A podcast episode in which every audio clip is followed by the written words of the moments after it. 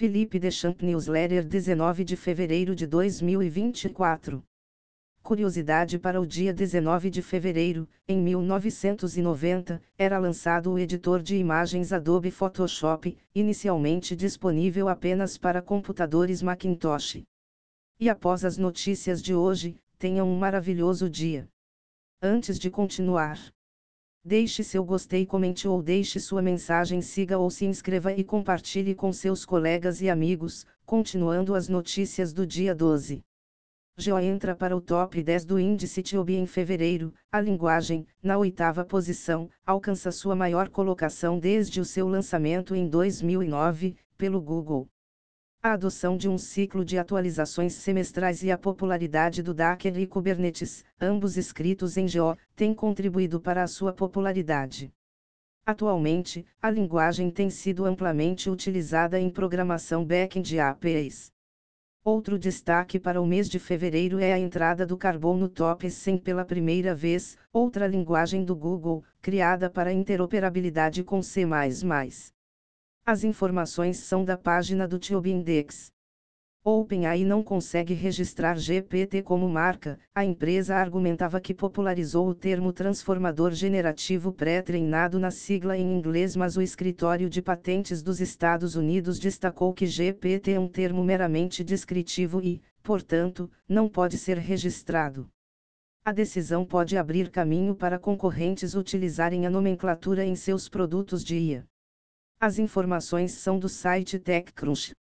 Mark Zuckerberg dá duas explicações para as recentes ondas de demissões no setor de tecnologia. A primeira delas é relacionada ao aumento nas contratações durante a pandemia, devido ao crescimento das vendas e serviços online com a normalização da economia. As empresas viram a necessidade de readequar seus quadros de funcionários. A segunda explicação seria o foco em eficiência operacional, eliminando níveis de gerência para as empresas se tornarem mais eficientes. As informações são do site Business Insider.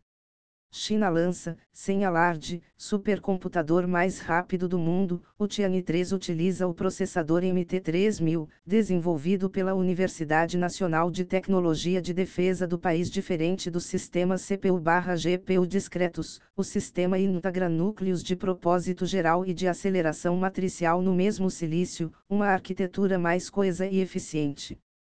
O Tianyi 3 pode atingir 1,57 exaflops em processamento, superando o Frontier dos Estados Unidos, com 1,1 exaflops. As informações são do site Tons Hardware.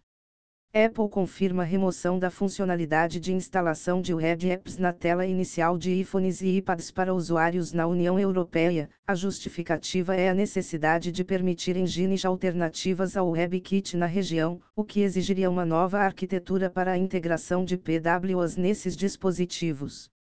Ainda é possível adicionar sites à tela inicial, mas estes abrirão em um navegador web normal, em vez de abrir como um web app separado. As informações são do site Ars Technica. Startup está adicionando suporte a Unreal Engine 5 em navegadores web. A Wonder Interactive está integrando as APIs WebGL e WebGPU, prometendo melhor desempenho, renderização multitriad e um sistema de streaming de assets para acelerar o carregamento de demonstrações gráficas. Além do Unreal Engine, a empresa visa suportar Unity, Godot e o 3D na web. As informações são do site Videocards.